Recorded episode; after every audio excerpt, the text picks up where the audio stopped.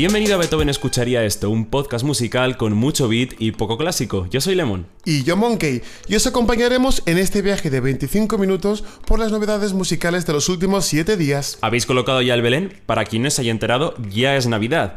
Y no lo decimos nosotros, lo dice María Carey, o Mariah Carey, como prefiréis llamarla.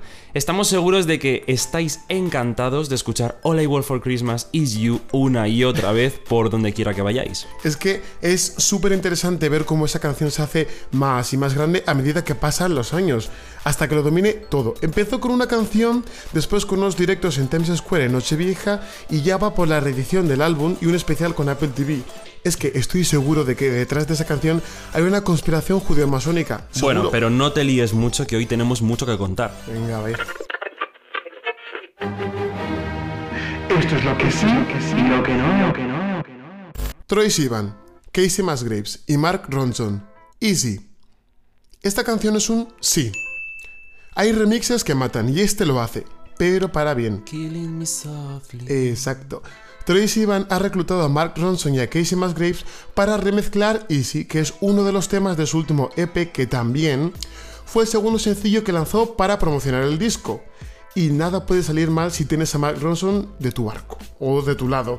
Y con su habitual forma de ver la música le da su particular toque melancólico que nos encanta. El resultado es una pieza de dance pop elegante y resultona que mezcla lo mejor de los tres artistas la voz country indie de Casey Musgraves, la elegancia de Ronson y el universo de Troy Sivan, que es como muy, siempre lo digo, como azul y triste, pero que mola.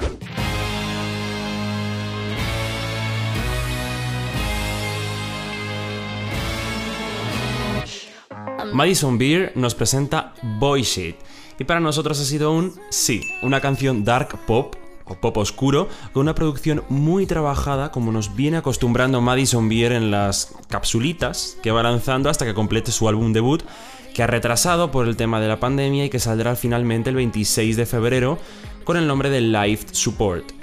El dark pop es muy interesante porque puede parecer tanto juguetón como misterioso, haciendo que una canción que habla de una relación tóxica, como es esta Boy parezca más divertida que agresiva, sin quitar el peso de la letra, que Madison Beer la verdad es que es buena compositora.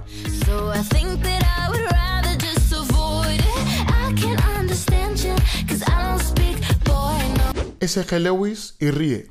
Time.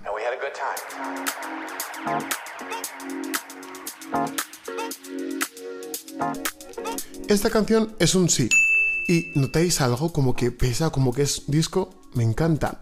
No pongan ustedes esa cara cuando decimos S.G. Lewis porque es el nombre de productor de música electrónica que más les va a sonar en los próximos años. Ha dejado ya un par de EPs y unos cuantos hitos por el camino. Y el más reciente es Time, una canción que bebe más del disco que de la música electrónica o quizás es la mezcla perfecta de ambos géneros. La parte vocal la pone el, disco, el, grupo llamado Rie. Es una especie de proyecto musical canadiense de R&B. Es como un grupo, un colectivo que, experimenta con el género. Y ambos tenían muchas ganas de trabajar juntos y cuando tuvieron la oportunidad compusieron Time, Concretamente fue tras ver una puesta de sol antes de meterse en el estudio. Ellos lo cuentan muy así, pero es la típica historia de, oh, ¿te gusta trabajar con este director? Sí, tal. Pues lo cuentan así de, de, mm, onírico. Tenemos que deciros que la música disco ha vuelto por si no os habéis dado cuenta. Y esta canción es lo mejor. Time es la canción perfecta para caminar por la calle e imaginar que estás, yo qué sé, en una calle de Nueva York en los años 70.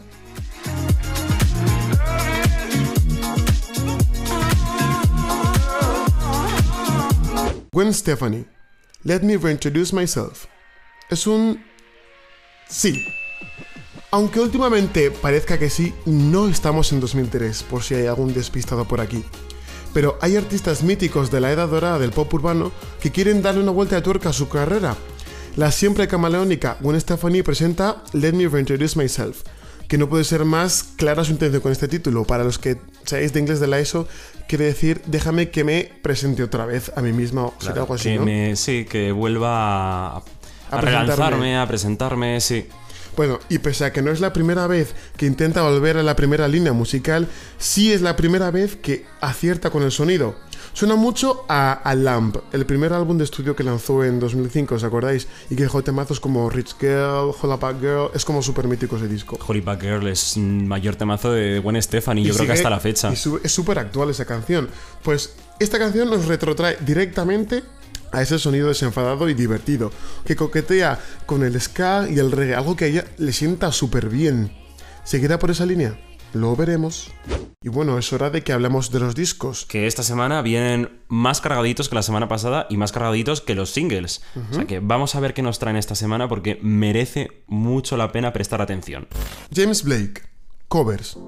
Es un sí. El día que yo de un no a James Blake es porque ha hecho un disco, yo qué sé, mm, de canciones checoslovacas antiguas y, y no me mola, pero creo que me va a gustar aún así. Con perdón a la cultura checoslovaca, Claro, es que claro, no, hemos escuchado música checoslovaca, la verdad. Si conocéis alguna canción checoslovaca que sea un imprescindible, mandárnosla y hacemos una... Arroba Beethoven lo escucha en Instagram, nos la mandáis y nosotros hacemos ahí la escucha y la comentamos. Y volviendo al tema de James Blake y dejamos las canciones checoslovacas, creo que es más bien un álbum de Navidad de lo que parece y no nos hemos dado cuenta.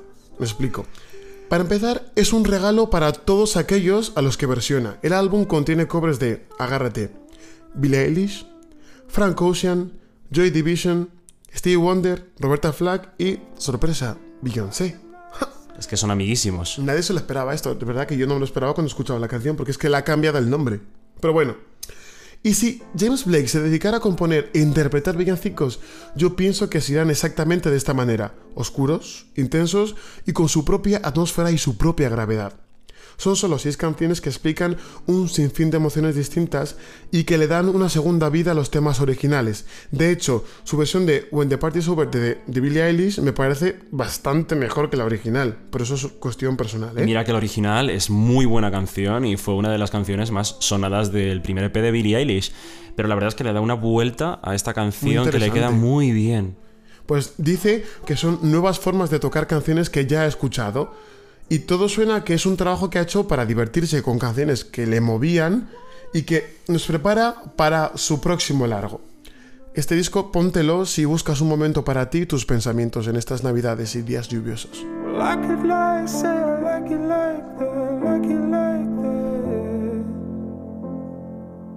Taylor Swift, Evermore.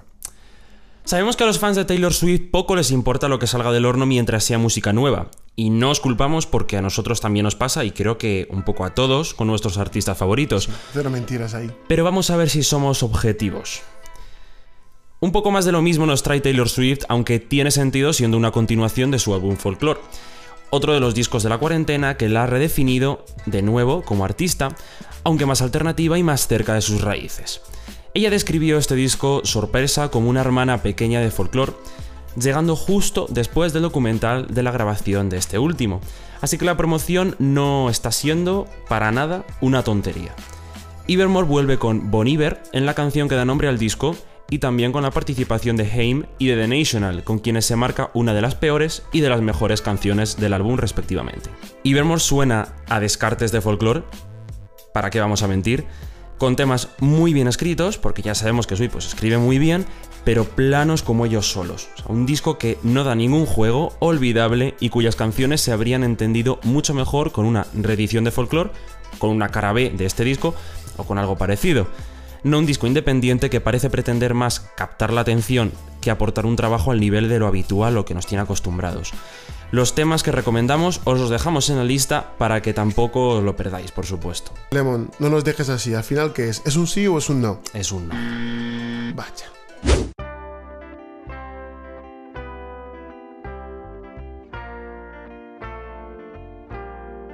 Fana Hughes. Hughes. Es un sí.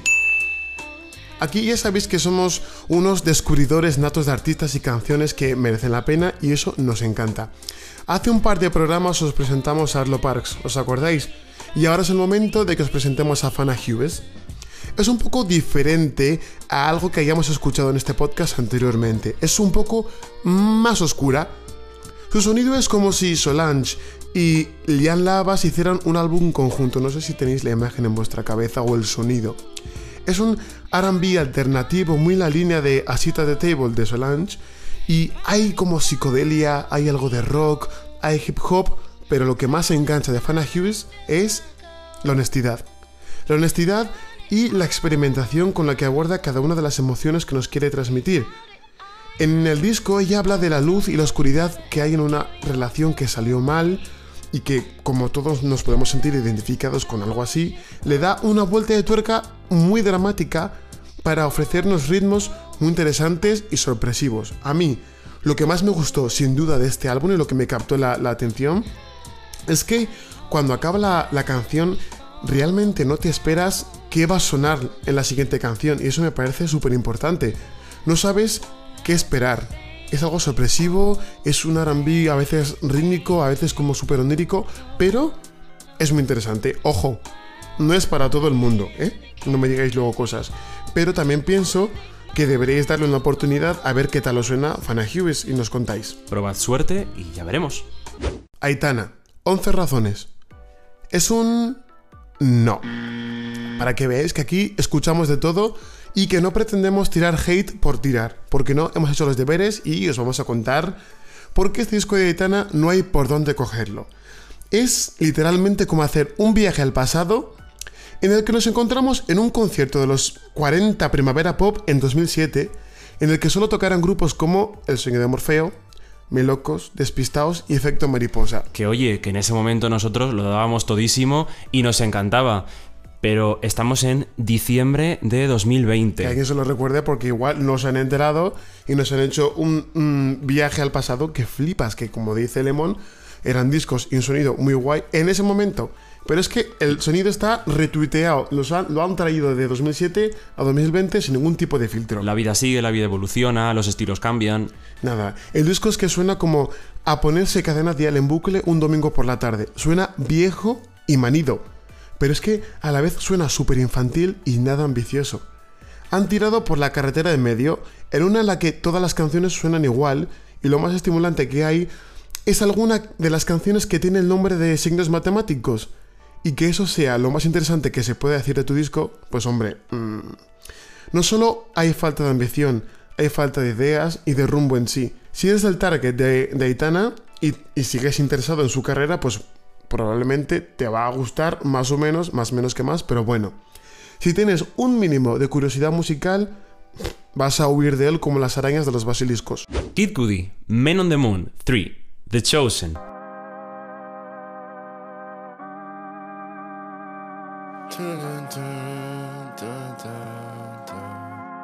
Para nosotros este disco ha sido un sí, porque se cierra por fin el círculo que se inició hace 11 años cuando fue lanzada la primera parte de este Man on the Moon, The Chosen. O sea que estamos ante una trilogía bastante interesante.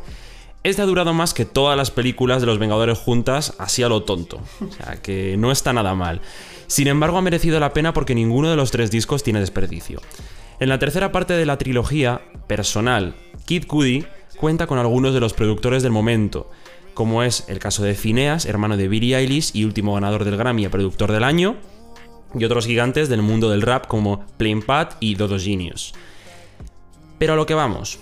El disco se divide en cuatro actos en los que Kid Cudi explora sus vivencias en estos 10 años de viaje musical a través del rap y el alternative hip hop principalmente, con unas letras de las que se echan en falta en muchos discos de rap actuales, creativas, llenas de vivencias, con unas bases que enganchan desde el primer acorde, gracias, entre otras cosas, a que algunas de estas canciones se inspiran en el estilo musical psicadelia o psicodelia, para que nos entendamos. Si os gusta Travis Scott o similares, os va a gustar muchísimo. Recomendamos Tequila Shots y Love Me junto a Phoebe Bridges, una de las artistas revelación de este año.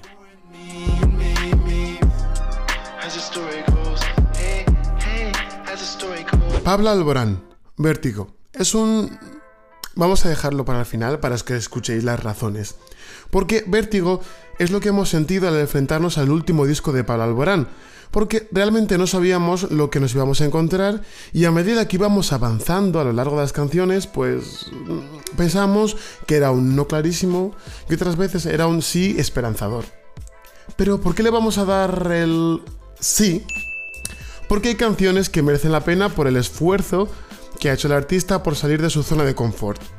Concretamente esos esfuerzos se traducen en canciones como Dicen, Malabares, No están mis planes y Si hubieras querido. Líricamente, estas canciones siguen alineadas perfectamente con lo que nos cuenta Alborán siempre, con su sonido. Pero hay muchas cosas interesantes en las que merece la pena que nos metamos un poquito más. Hay algo de electrónica, hay unos beats muy marcados y muy bien colocados que apoyan el mensaje que nos quiere transmitir. A veces es súper potente y de repente es como estoy escuchando a Alborán o algún tipo de, de DJ de música electrónica. O incluso a veces suena con sonidos que, bueno, suena con sonidos, es muy reiterativo, pero para que me entendáis, a veces puede sonar un- incluso a Lola Índigo. Fíjate lo que te digo, qué locura, pues, pues sí. Hay una sombra de, de Pablo Alborán de que nos quiere hacer bailar y no inducirnos a la siesta, que es lo que hace siempre. Pero, Pero- bueno, vais a tener momentos de todos en el disco. todo, si claro. lo escucháis, podéis echaros la siesta y luego echaros un baile. Y luego, si queréis, volver a echaros la siesta. Pero la verdad es que merece la pena. Sí, hay canciones que es como, vamos a, vamos a probarlo, vamos a ver qué, qué- qué nos ofrece. Y eso hay que premiarlo. ¿Qué tenemos en contra? Que hay varias canciones que siguen la línea de siempre. Y uno tiene la sensación de que, uff, esta ya la he escuchado antes, uff, qué pereza, Dios, no llego a la mitad de la canción. Ojalá de verdad hubiera tirado más por la parte más atrevida, pero claro, si le van a seguir comprando discos, cante lo que cante, pues ¿para qué me voy a arriesgar? No, y porque ya te mantienes en los que, lo que te ha funcionado durante muchísimo tiempo, que ya estamos ante el quinto disco de Pablo Alborán. Es que no es tontería. Exacto. Pablo Alborán, si nos escuchas desde aquí, ponte las pilas y ofrécenos, danos algo diferente, por favor. Channel 3, I Can't Go Outside. Es un sí. Este P de Channel 3 es una maravilla. Channel 3, para quien no lo conozca, pertenece a la remesa de artistazos como la copa de un pino de la que salieron, entre otros, Frank Ocean Frank. y Tyler the Creator.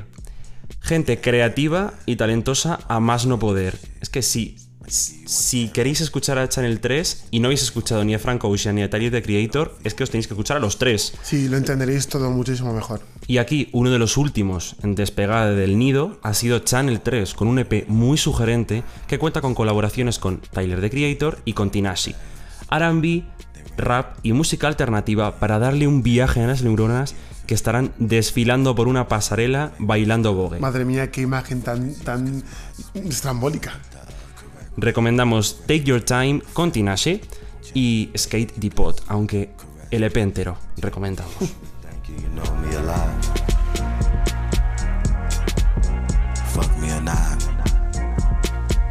Ya sabéis que no hace falta que apuntéis nada, os vamos a dejar las canciones en nuestra playlist semanal para que no os agobiéis.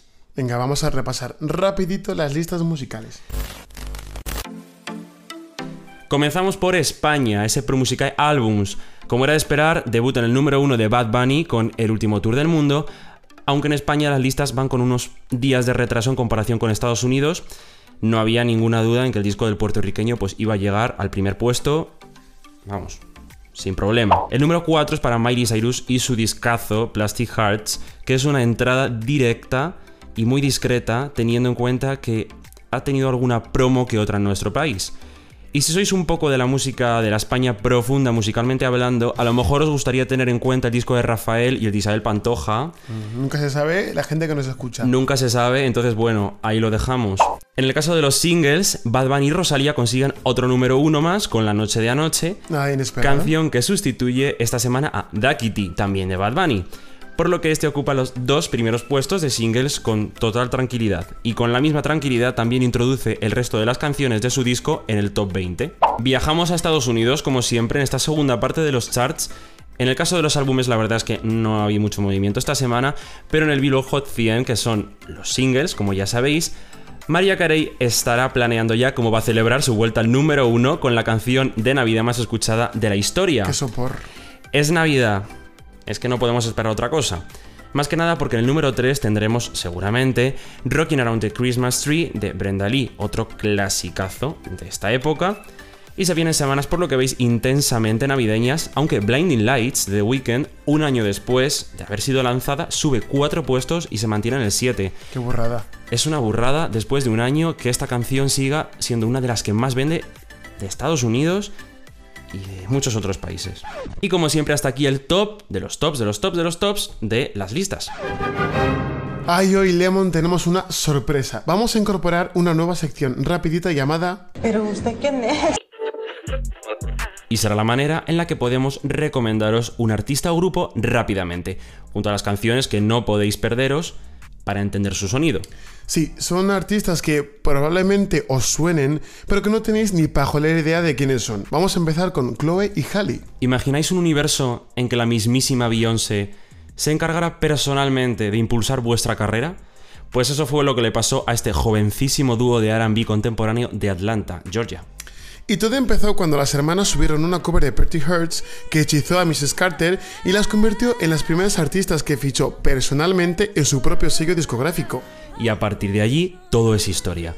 Se caracterizan por un RB muy progresivo, tirando de sintetizador y de distorsiones. Son muy de salirse de lo que es la pureza del género.